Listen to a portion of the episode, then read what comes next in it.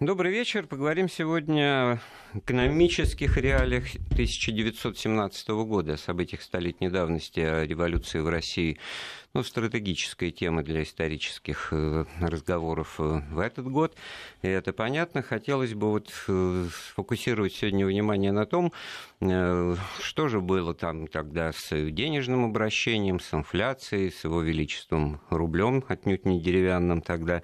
Как складывались вообще нравы и быт граждан в условиях того, что три года длилась война, и в то же время, значит, карточная система вроде бы отсутствовала. С другой стороны, февральская революция проходила под лозунгом хлеба, то бишь, значит, недостаток провианта самого необходимого уже ощущался, а потом приходит к власти временное правительство, и как-то его разговор о том, что хлеба нет, вот искал ни в газетах, нигде ничего. Я уже обращаюсь мысленным взором и к нашему гостю Александру Ломкину, кандидату экономических наук. Александр Викторович, приветствую вас. Здравствуйте. Хотел бы адресовать. Ну, вот эти отметим, наметим моменты, да. Что еще для того, чтобы потом объявить телефоны, по которым будем принимать звонки и вопросы. Ну, вот даже вот интересно, наверное, а вот как сухой закон? Вроде мы знаем, что он был введен с началом войны, а как временное правительство к этому отнеслось, да? Потом, э, потом вот с этими вот э, пресловутыми хвостами, потому что очереди, как слово в русском языке не было, э, спекуляция, вот тоже, так сказать, слово эпохи появилось в это время. Ну и, конечно, вот эта система денежного обращения, может быть, вот заем свободы, как по орфографии того времени говорили, именно заем, а не займ, как мы сейчас говорим. Тоже об этом поговорим. Нам можно звонить. Наш телефон эфирный 232 15 59, код Москвы 495. И смс-сообщение на наш э, портал информационный с кратким словом «Вести» и на краткий номер 5533 мы принимаем тоже в течение этого часа. Ну что ж, вот с чего начнем? С сухого закона? Ну, говорите, вы хозяин, с чего начать? Сухого закона? Давайте сухого закона. Вот действительно, с одной стороны, всем известно, что он был принят с началом войны, с другой стороны, как бы в чем он заключался, потому что, ну, как-то вроде такое впечатление, что как пили, так и пили и продолжили. Ну, у нас вообще отношение нашего народа с алкоголем имеет какой-то сакральный смысл. И Баналь... Вообще, да, банальности какие-то говорите. Банальность, да. но, вы знаете, в этой банальности много кроется. Вот э, размышляя о теме сегодняшней беседы, я э, не единожды приходил к выводу, что хочешь не хочешь, но возникают исторические параллели. Вообще игра в исторические параллели одна из любимых забав нашего народа, потому что это страшно занятно. Вот так вот увидеть что-то, что было когда-то, может быть, даже много столетий назад, и прийти к определенным выводам. Причем всегда они радостные. Если увидишь, да, что ничего не, помеш... да. ничего не поменялось, да, кто-то скажет, ну вот, видите, мы вот такие, что мы в постоянном застое, ничего не меняется, плохо, а на душе хорошо все равно. Хорошо, а другой Бли- стороны, ближе, здорово. ближе к теме, да. Значит. А ближе к теме вот в чем. Вот видите, получается, что один из элементов, скажем так, начала-конца – это покушение на алкоголь, нарушение взаимоотношений. Вообще, все это началось задолго до Первой мировой войны, потому что еще с 1907 года в Государственной Думе дебатировался вопрос о введении сухого закона. И там были люди, которые за это очень серьезно ратовали. И был такой депутат Челышев, он очень активно в этом плане работал. Творческий, видимо, был человек, потому что он, кроме того, что предлагал заменить водку пивом и запретить продажу вообще водки как таковой, а потерю доходов компенсировать налогами, он предлагал и этикетки на алкоголь, бутылках с алкоголем заменить со всякого рода красивостей таких вот. А тогда ведь, представляете себе, да, очень красивые были этикетки, оформление, реклама. Такой, ну, ну, ужастики, Он предлагал, да? Предлагал печатать там череп с костями и писать три буквы «яд». А, вот.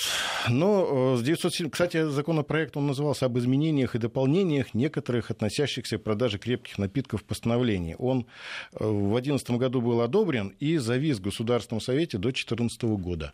А уже в 2014 году э, материалы этого законопроекта были использованы для реализации уже, собственно, того, что мы называем сухим законом. Это такая предыстория всей этой вот страшной картина. Вообще сухого ну, закона... Ну, общество как трезвости, такового... какая-то общественная атмосфера вокруг этого создавалась. Было, общество трезвости еще в XIX веке существовало. Да, это тоже определенные силы по политические определенные направленности, они эту, так сказать, территорию осваивали и с нее, так сказать, так сказать, пробивались. Да, в 14 году еще до начала войны Николай II начал закручивать гайки в этом плане, причем очень красивые такие пиар-акции делались. Ну, например, Николай II распорядился не подносить ему стопку на парадах и смотрах, которая раньше полагалась. В общем, как-то он в этом деле поучаствовал. Запретил пить солдатам и офицерам во время серьезных мероприятий, в том числе и во время боевых действий. Но правда, единственное, что это флот отстоял традиционную чарку для моряков. Вот это вот матросов. отдельная тема, абсолютно а, флот своей жизнью противоположная. Значит, у нашей в памяти наркомовские 100 грамм во время войны как да. раз уводятся, а здесь начинается а война здесь и как запрещать. раз запрет. И вот еще одна, если хотите, параллель. Апрель 2014 года. Закон о запрете, о запрете выделки и продажи фальсификатов и подделок, не соответствующих по своему составу понятию виноградного вина. Э, правда что-то такое знакомое, да? Вот больше ста лет прошло, а проблемы все так те вот, же. Э, я думаю, что большинство все-таки ждет вот каких-то более четких э, параметров вот этого сухого закона. Ну, ну как это вот? Где подавали же в ресторане? Ну, 22 августа, когда уже война началась, Николай I повелеть, повелеть соизволил э, воспретить продажу спирта, вина и водочных изделий для местного употребления в империи и продлить это впредь до окончания военного времени. Вот. Ну, знаете, у нас Петра так повелось, что сначала вводится запретительная мера, а потом короткая, а потом к нему пишется очень много комментариев разрешительного порядка. Поэтому, ну, например, вроде бы на первый взгляд было запрещено продавать, и водку даже, между прочим, в градусах понизилась до 37%, кстати, как рекомендовал Челышев. То есть не 40%, а 37%. Вот вроде бы запретили везде продавать, и как будто бы сухой закон. Но не для всех. Ну, например, алкогольные напитки можно было продавать в ресторанах первого разряда, а также в различного рода клубах. Ну, естественно, в клубы ходили люди такого определенного аристократического плана. Вот, вот им разрешалось наливать там все. В том числе разрешили чуть позже продавать виноградное вино с крепостью, как ни странно, до 16 градусов по траллису, как это тогда называлось. То есть э, мы можем представить, что нормальное это вино, нормального брожения это 10-12 градусов да, процентов. То есть при крепости, при содержании спирта больше бактерий погибают, которые вырабатывают. А 16 градусов, это значит, вино было крепленное. И также, кстати говоря, разрешили продавать пиво. Ну, то есть а, барматуха советским языком говоря. Барматуха как... появится чуть позже, где-то через год-полтора. Почему? Потому что наш творческий народ он не мог это дело просто так оставить и начал вырабатывать алкогольные напитки самостоятельно.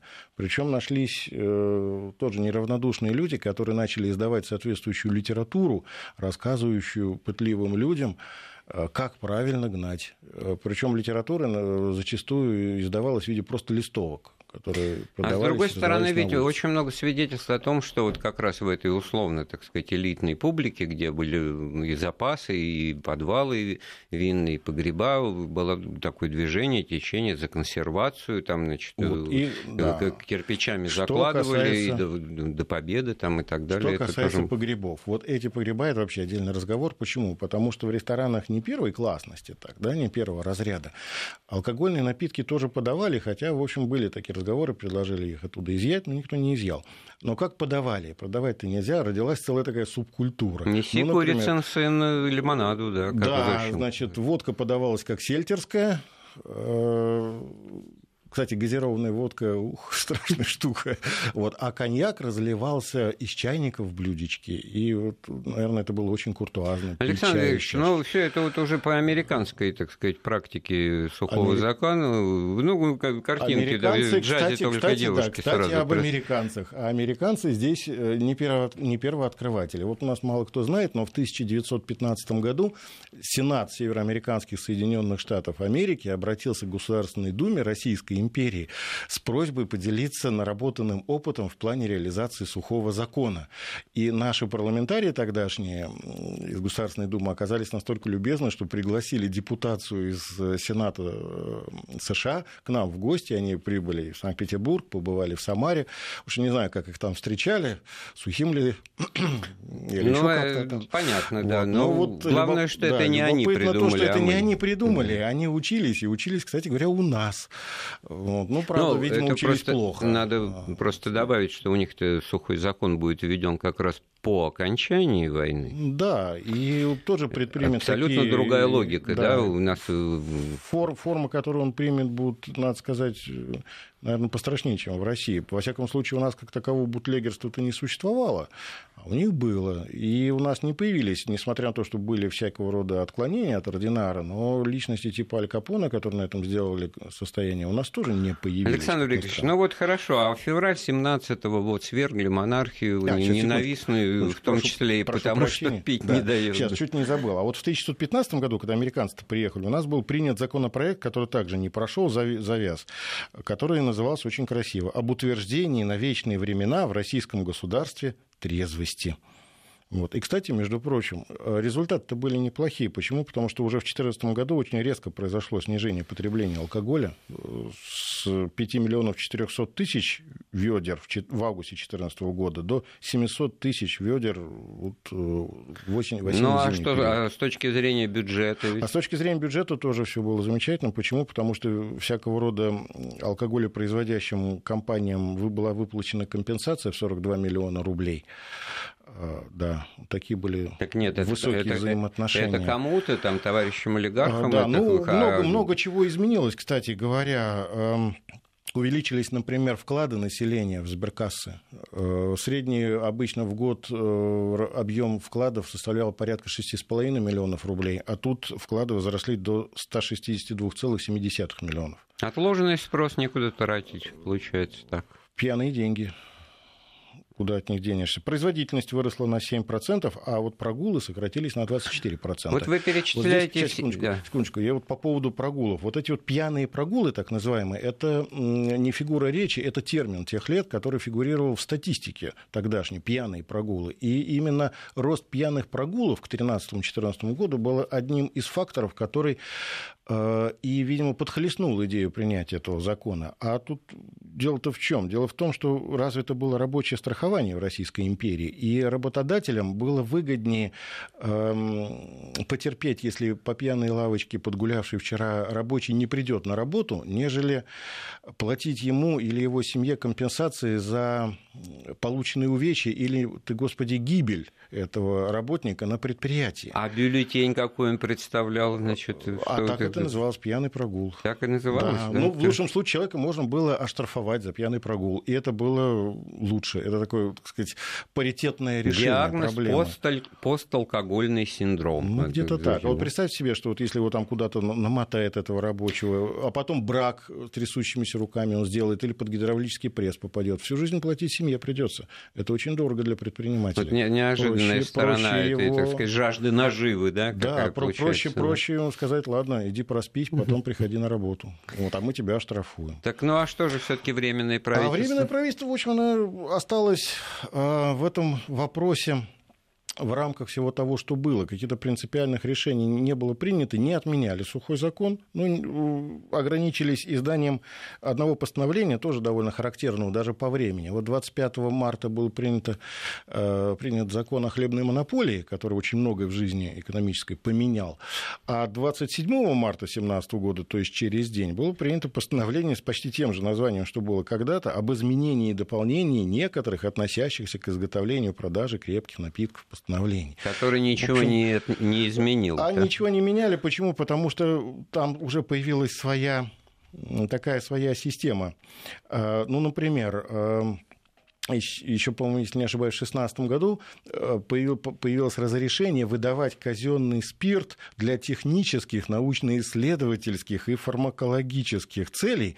И всякого рода страждущий люд мог вполне в аптеке приобрести э, специально выпущенную перцовую настойку и так называемый киндер-бальзам. То есть привет паратирочному спирту и боярышнику, да, который... Это вот уже... те параллели, которые просто ну, сами собой напрашиваются. Видите, как все в этом мире. Не вчера все началось началось. Но а вот э, в плане социальных э, возмущений тут надо сказать, что и 15 год, 14 год, и 15 принесли очень серьезные проблемы. Почему? Потому что оказалось, что даже осуществление мобилизации э, может, быть сопров... может сопровождаться всякого рода народными ферментациями. Почему?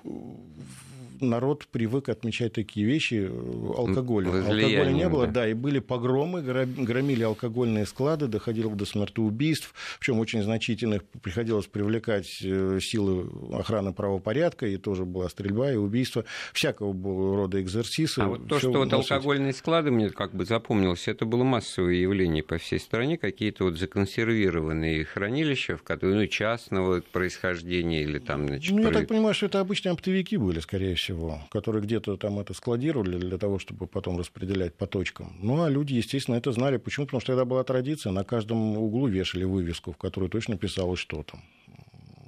Но это те, не те немногие, конечно, но все-таки в тысячах измеряемые люди, которые жили в особняках в своих домах, у них были, так сказать, у этих свои коллекции, да. конечно. И, как да. правило, там были коллекции да, вин. Да, Я да, просто да, вот да, э, такие красивые, вспоминаю воспоминания, конец 17 года, Москва, значит, это какое-то, так сказать, пьяное, вот в пьяном угаре, не, не от радости от революции, а наоборот, ну просто надо уничтожать те запасы, потому что все равно это все пропадет. Вот, вот про конец, на, такой, да. на такой вот а полу, каждый, полупьяной ноте каждая, каждая такая революция, она обязательно сопровождается неумеренным потреблением алкоголя. Если вы посмотрите, например, на э, свержение Бориса Годунова, там то та же самая картина, народ упивался в усмерть. А вот новый 17-й год встречали, э, надо сказать, тоже алкогольными подвигами. Э, ну, например, было отмечено, что резко возросла, возросла, выросла спекулятивная цена на бутылки с э, вином, ну, с хлебным вином и виноградным вином. Ну, соответственно, до 500 и 100 рублей и шли на расхват. А это по тем временам 100 рублей – это зарплата младшего обер-офицера. Ну, жалование за месяц без дополнительных выплат там, за квартирные, за питание. Э, хороший повод, чтобы сразу переброситься к разговору о спекуляции, но я все-таки хотел, вот, чтобы вы объяснили. Вот закон о хлебной монополии, вы так в двух словах сказали, важнейшее решение Временного правительства. В чем ну, не важнейшее, но, так сказать, имевшее очень серьезные последствия. Это довольно странное решение, которое, в общем, тоже трудно назвать оригинальным. Почему? Потому что если мы посмотрим на исторический опыт, то увидим, что этот вот закон, он как будто под копирку списан с определенных решений э, Великой Французской революции. Была точь-точь такая же вот система, когда государство объявляло э, своей собственностью урожай текущий и вводило очень серьезные изменения, которые результате превратились в химеры. Ну, какого плана? Ну, например, э, в традициях Великой Французской революции печь только темный хлеб, который так назывался хлеб равенства. Ну, а белый нельзя. Меры... Да, белый, белый нельзя, а людям хочется, возникает спекуляция. Хорошо, вот но это же самое. мера абсолютно из разряда административной, командной, да, государственной, да. социалистической. И Нет, понятно, вот, почему вот это насчет социалистической, вот тут очень сложный вопрос. Да, почему? Зачем потому что, тогда да, это почему? было делать? Потому что социалистическую направленность, в общем-то, люди, близкие к верхам Временного правительства, открыто не декларировали. Известный такой экономист того времени э, профессор Бернацкий, который впоследствии будет активно работать в вооруженных силах Юга России у Деникина и у Врангеля готовить аграрную реформу. Вот он э, выступал и, между прочим, первым пунктом своего выступления декларировал обязательность сохранения капиталистического строя. А дальше уже говорил о всякого рода социальных правах и прочее. Правда, очень трудно сказать, как это он собирался так сказать, уравнять капиталистический строй и подверстать к социальному равенству, но тем не Народный менее... капитализм у нас сейчас не про это, но, в принципе, можно тут долго поговорить. Поговорить можно долго, а вот как вот это реализовать друг на самом деле? Нас вот вообще, Александр Викторович, вот вот конкретно спрашивают тоже люди, которые нас сейчас слушают, вот э, структура и объем экспорта и импорта в России хоть сказали об экономических реалиях, ну хотя бы вот в общих чертах. Вот. Это на какой период? Ну вот на период, на период 17 -го года. Период 17 -го года. С учетом имеете... войны, кстати. С учетом говоря. войны, это очень надо сложно, долго рассказывать. С учетом войны здесь структура импорта и экспорта и импорта очень серьезно поменялась. Почему? Потому что какие-то группы товаров Российская империя продолжала вывозить как экспортер, в том числе, кстати говоря, и зерновые, а закупать начинала вещи, не характерные для себя прежде, начиная от предметов обмундирования и различного вооружения и заканчивая боеприпасами. А куда вы возили наше привычное а, зерно? Возили пеньку, в основном мед? в восточном направлении, в восточном А-а-а. и а. юго-восточном направлении. Ну, то, только из-за того, что просто пути э, транспортировки, ну, да. даже там война идет, как в Европу, да? Да? Вот. Ну, а Восток тогда еще было дело вдвойне хитрое, потому что он был колониальным Востоком. То есть Восток это все упиралось просто, тоже в Британию. Да, Восток не просто дело хитрое. Дело в том, что вот это вот восточное, дальневосточное направление, это вообще особая тема. Помните, ведь Харбин город наполовину русский а это ворота вообще во всю Юго-Восточную Азию. А КВЖД уже построено Конечно, и да. эксплуатируется, да. и там оттуда русские люди-то да, там да, и, да, да, и есть, на самом да. деле, не просто и они Это со временем станет своего рода э, зоном, зоной челночной торговли, но это вот чуть позже, уже, собственно, в 2017 году. Почему? Потому что появится новый тип человека, вообще новая профессия с очень колоритным названием. Вот в русском языке всегда, знаете, вот наш народ всегда легко, так, изящно вырабатывает названия для новых каких-то э, ну, вы прям как, и появляются... как Гоголь. Да. вот если уж а, русский а, человек наградит, красиво, так приклеится. Вот как там, назвать да? человека, который ездит, покупает товары для того, чтобы что-то с ними сделать? В чем он это возит? В мешках. И появляется слово «мешочник». Вот. А, это новый тип такого предпринимателя не от хорошей жизни, которого жизнь заставляет этим всем заниматься. И эти мешочники, кстати говоря, не просто распространились, их появилось несколько категорий различных. И в частности, вот опять же параллели, да, вспомните лихие 90-е, у нас появляются Челнок. челноки, да. Слово челнок, кстати говоря, вот для э, Характеристика такого, того же типажа, такого, только по, по другому типажа. параметру. Уже да? было это слово в 2017 году. Mm. Оно уже употреблялось. Оно, правда, не устоялось, но было. И знаете, для кого, кстати, как ни странно, применялось? В том числе, кстати, для людей, которые осуществляли такую приграничную, пограничную торговлю, в том числе и контрабанду. Э, это, этот бизнес надолго сохранится и в советские годы. Помните, у Эдуарда Багрийского по рыбам, по звездам проносит шаланду, три грека в Одессу везут контрабанду, да? Вот, Янакис, Ставракис и да, папа на, на правом борту, что над пропастью вырос, да, Янакис, Ставракис, папа Сатырос. Да, так вот, вот помните, что они там, кстати, везут? Там, они там очень интересные вещи везут, если по, там по тексту. Ну, ну ладно, ну, это да, не для радио. Там да, глаза разъезжаются. Да, да ну так вот, так что этот бизнес зародился вот именно где-то в 17 году и будет продолжаться очень долго, с ним уже будет советская власть сражаться. Вот. А э, что касается что касается э, состояние экономики, ну, прежде чем подойти, собственно говоря, к мешочникам, тут, наверное, несколько слов надо сказать о том, а что, собственно говоря, Временное правительство пыталось сделать с экономикой, какую экономику оно вообще получило в, да, в результате, наследство. в наследство. Да. Потому что э, два с половиной года э, ведения интенсивных боевых действий, они не могли не сказаться на экономической ситуации страны. В среднем, это посчитано, в среднем один день Первой мировой войны обходился Российской империи приблизительно в 50 миллионов рублей. А, с незначительными девиациями, но по тем временам это, согласитесь, сумма просто колоссальная. Вот. И редко какой бюджет мог такое выдержать. Но, но тем по, 3, не менее, по 30 копеек да, на человека но, тем не менее, бы российская, немного. Да, но тем не менее Российская империя выступила в этом плане достойно. Почему? Потому что Российская империя прожила Первую мировую войну без введения карточной системы.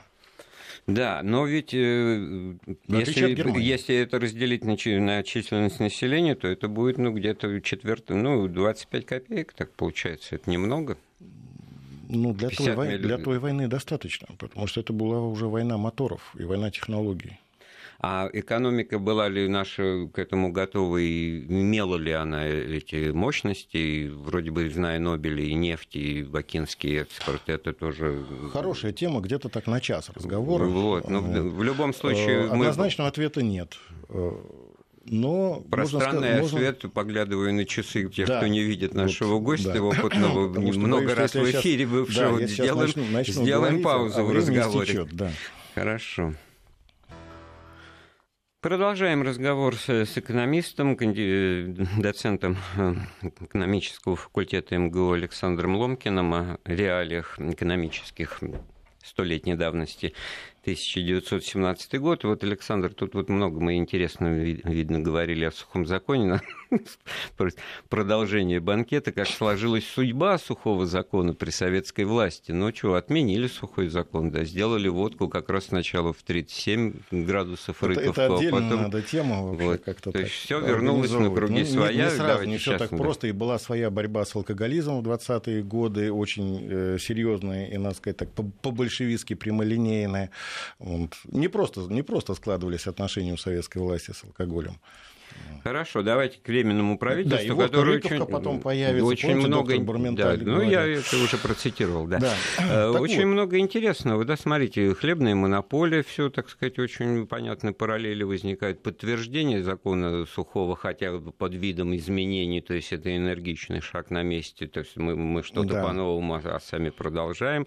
И вот этот вот э, заем свободы, который как раз в апреле 2017 года вызвал бурную это вообще, реакцию. Да, уникальный очень удивительно. По- своему Люди снимали, да, дамы снимали себя там Психоз кольца, украшения, был, да. офицеры, значит, знаки различия, если золотые звездочки там были. Ну, там все, не только звезды, там скорее нагрудные знаки нагрудные знаки, заведения, общем, серебряные агитационная были, кампания совершенно вот, как сегодня там, значит, какие-то разъезжают грузовики. Там, и просто да, ну, последние отдавали вот на, на займ свободы темная такая вообще история с этим заемом свободы. Почему? Ну, давайте так, по, по пунктам. Вообще, э, расходная часть военного бюджета в Российской империи или уже в России такой революционной, да, она была очень значительной. Это 40-50% от дохода составлял военный бюджет вот 17 года. Ну, понятно, Это, война все таки да. Да, грандиозные вообще, между прочим, затраты. При этом дефицит госбюджета в 2017 году составлял более 22,5 миллиардов рублей.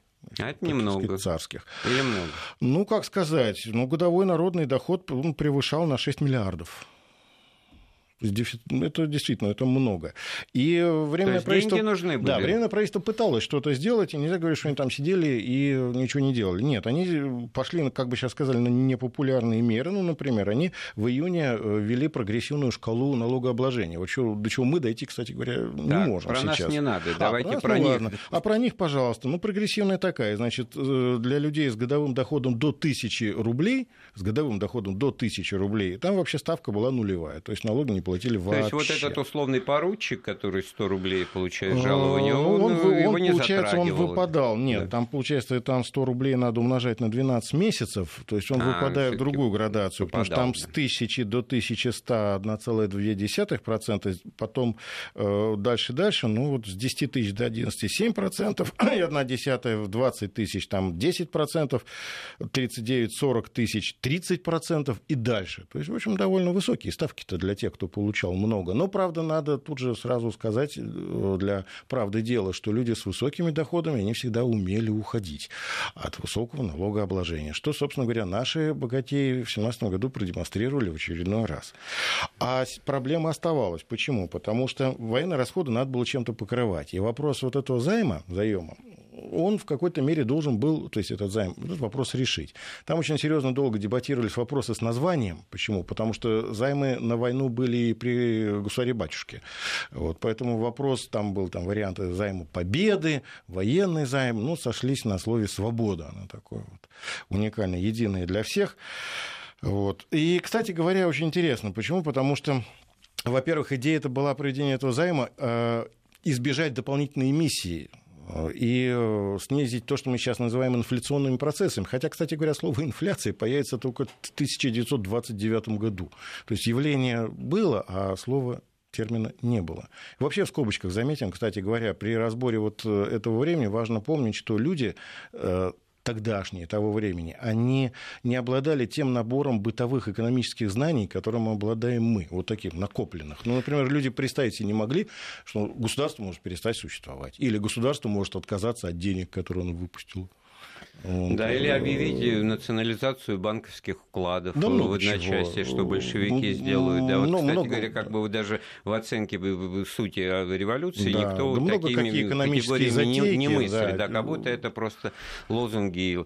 А вот здесь было очень четко, я буквально в двух словах, 100 рублей облигации за нее да, которые платить... продавались по пониженной ставке. Да, 85 да. рублей платишь, при этом можно... При этом можно было платить не наличными деньгами, а принимались в уплату как раз э, Предыдущ... ценные бумаги предыдущих выпусков. Облигации что, да, государственного Что, тоже, в общем, довольно странно, по меньшей мере. Не только странно не в том плане, что это трудно осмыслить с чисто политико-экономической точки зрения. Просто возникает масса вопросов, которые хотелось бы задать авторам этого скоропостижно принятого заема, который, в общем, действительно как-то очень стремительно принимался. Тут возникает много вопросов, на которые Но трудно при этом дать выплаты ответ. Э, как бы первые через полгода года, и, и а, ну, еще были такие, скажем, да, успело эти, эти выплаты, да, выплаты, выплатить. которые шли по осени 2016 года, вообще парадоксальная вещь. Почему? Потому что выплаты э, уже начали производиться, а заем еще не закрыт был.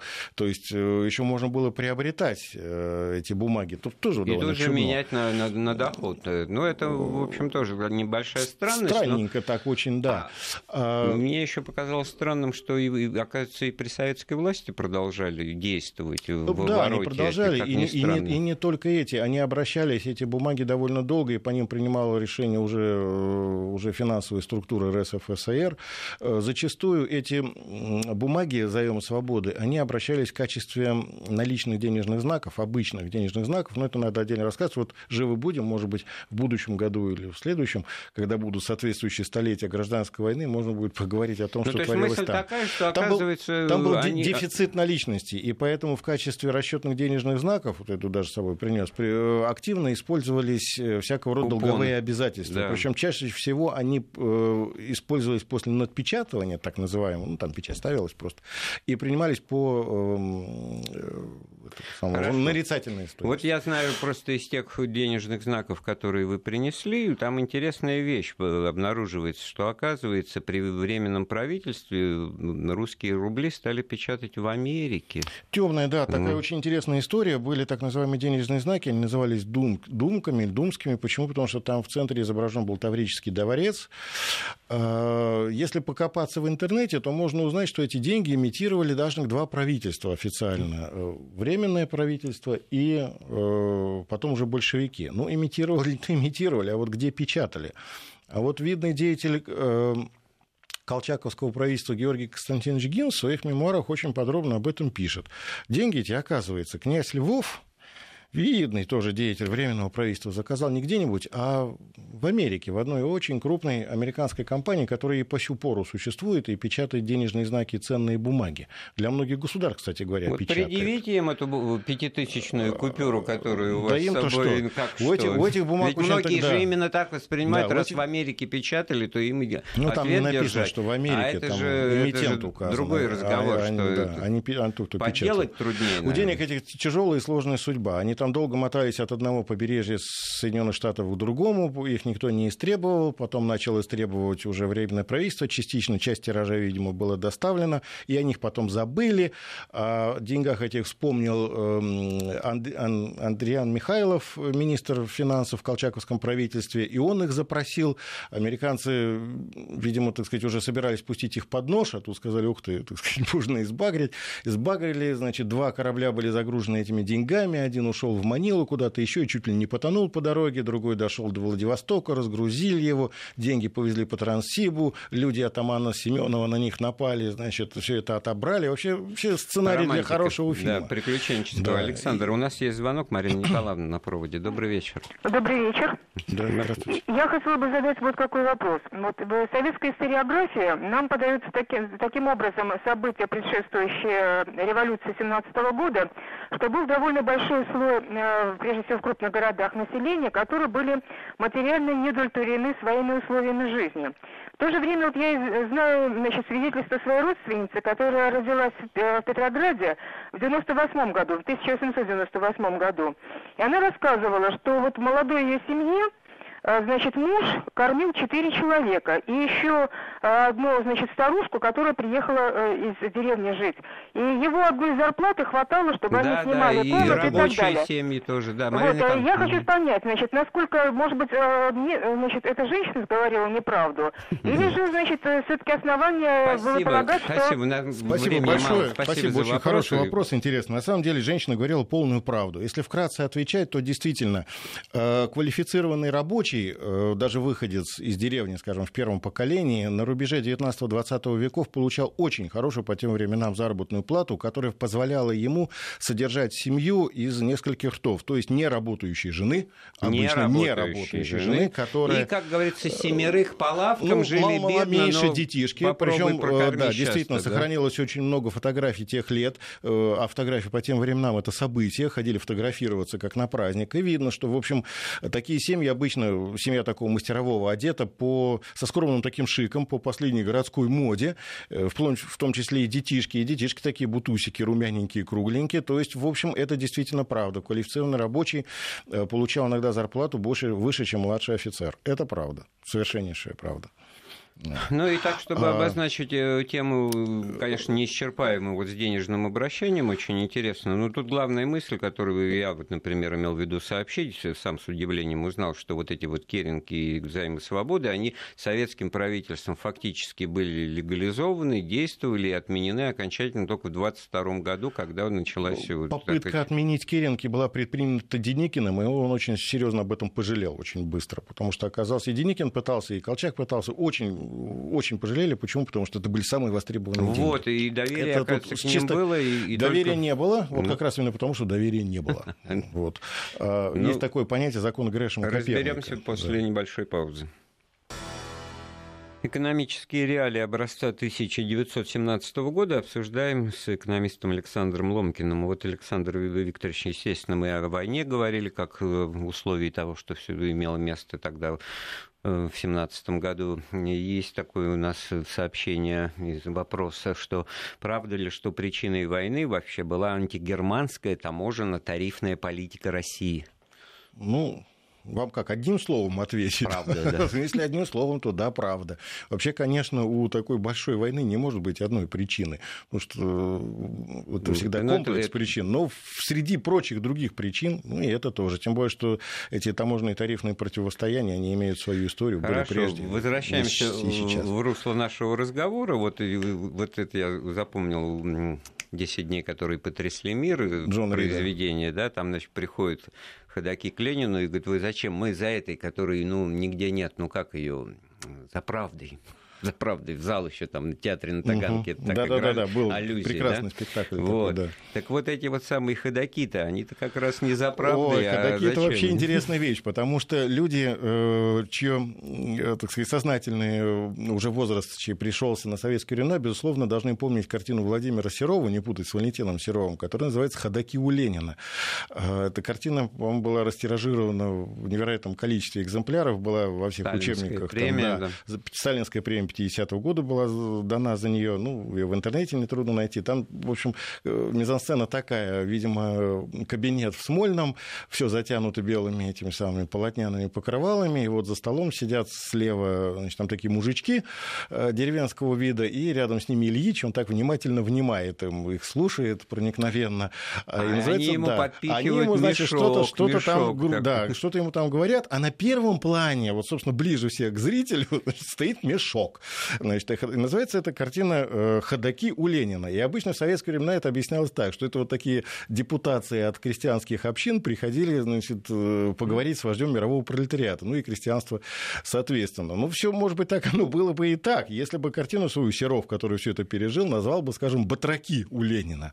А он-то назвал или «Ходаки». Бедняки, или да? «Бедняки у Ленина». А он-то назвал «Ходаки у Ленина». А ходок в то время – это термин. Какой? Ходок – это разновидность мешочника, то есть спекулянта. Э, их там было много. Были, например, индивидуалы, они же потребители. Это те, которые ездили за товаром продовольственным, меняли, скажем, мануфактуру на хлеб в рамках вот этой вот монополии, но для себя. Эм, были спекулянты, они же челноки, которые э, значит, совершали челночные поездки, иногда очень часто, одну целую поездку в неделю за взятки возили.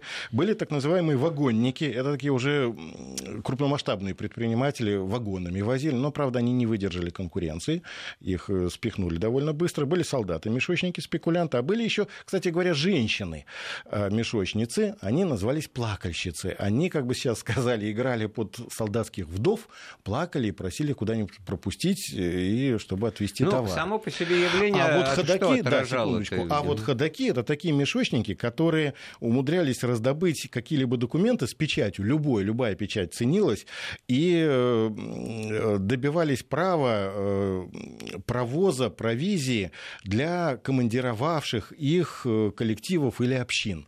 Вот это вот такая частная разновидность мешочника спекулянтов. Да это уже какой-то представитель трудового коллектива, комиссар там и прочее. Ну, не совсем а так, не представитель. Это все-таки очень лукавый такой представитель. Почему? Потому что известна масса случаев, когда просто делались липовые такие бумажки, совершенно с любой печатью, тем более, что были так называемые домовые комитеты, ну, помните Швондера, да, у, которого, у каждого такого домового комитета была печать, а печать в то время ну, производила факт то, магическое Это уже перекинулось влияние. на советский период, когда Ну, это видимо, уже... это такой пограничный а период, а потому что мешочники... еще о том, что когда еще все вроде а бы мешочники устоит, появились а в 17 году. Вот, это, это именно детище 17 года. Если бы не 17 года было, и разговаривать о них не имело бы смысла. Это именно порождение Значит, вот я говорю, это свидетельство-то чего тогда, что обруши, начали рушиться нормальные торгово-экономические связи. Да, и они порушились именно из-за этой вот монополии хлебной. Почему? Да, да а, потому вот. что целые губернии начали зажимать хлеб, а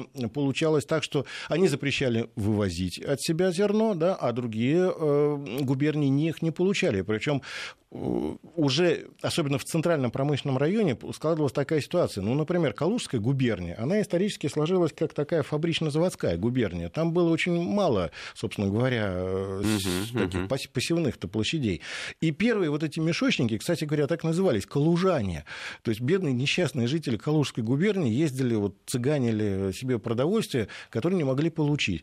А получить можно было взамен на что-то. Ну, мануфактуру там и прочее. Ну, в том числе, кстати, и за деньги. Но бартер такой натуральный, да, получается. И это тоже. Хотя пока деньги еще в конец не, обес... не обесценились, туда мешочник ехал налегке с деньгами, вот обратно возвращался с Чтобы и подчеркнуть, значит, обнаружился вот этот региональный экономический сепаратизм. Да, Или такой, эгоизм, или называйте как угодно. Который, да. очень хозяйственные э, связи уже да. разрушались. А временное правительство здесь показало, кстати говоря, свою такую немощь. Почему? Потому что принимались какие-то совершенно абстрактные постановления, о том, что вот вплоть до особого распоряжения назначались какие-то уполномоченные с особыми правами, которых никто не прописывал, и кто такие эти полномоченные, уполномоченные, которые прибывали туда как комиссары на места, никто понять не мог, да, и они сами этого всего не знали. В общем, все делалось как будто бы специально для того, чтобы все это э, как можно больше запутать и усложнить. А не кажется ли вам, что это была попытка сохранить какие-то э, нормы и правила экономической жизни мирного времени, вот невзирая на то, что идет а... война, как бы э, Э, э, на это вот. пытаться не обращать внимания, я, а не так надо я было с, Я с вами согласен в той мере, что вообще парадоксальная жизнь была в период Первой мировой войны и после. Всякий человек, который когда-либо держал в руках иллюстрированные журналы периода Первой мировой войны,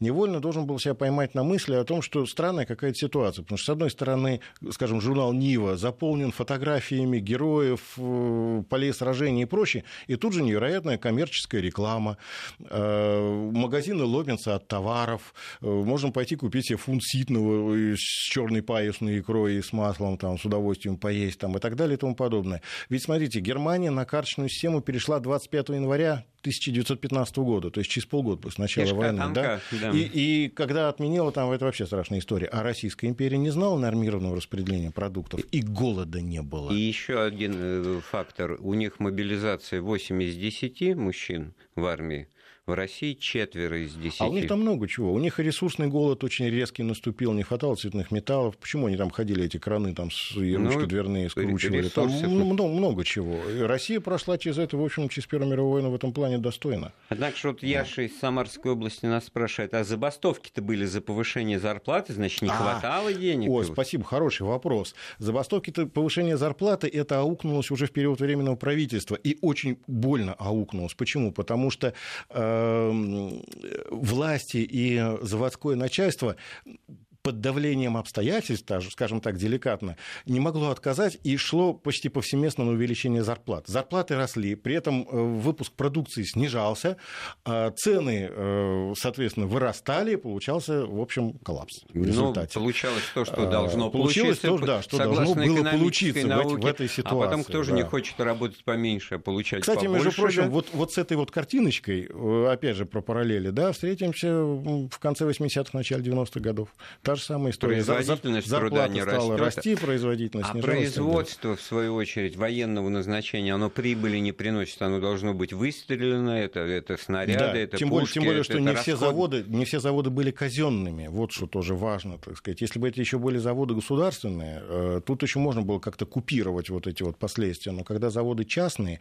им приходилось э, платить, соответственно, то есть за выполнение военных заказов, как за коммерческий да, заказ. То есть частные, ну, вы добавляете, что выпускающие выпускающий военную продукцию. Да, военную продукцию, да. А, То есть авиационный военную... завод Щетинина да, да, да, какого-то. Да, да. Щетинин это вот хозяин. Откуда Пожалуйста, ему ну, велосипедная чем... фабрика Дукс, аэропланы выпускает там и прочее. То есть все равно это был коммерческий заказ. То есть война э, не отменяла коммерции как Хорошо, таковой. вот в оставшиеся две минуты просто вот на дворе, условно говоря, апрель 2017 года. Только-только временное правительство. Все вроде как бы устаканивается, займ свободы, ажиотаж, повторяю, значит, все... Эйфория. Эйфория на 3 миллиарда подписались рублей вот буквально в считанные дни.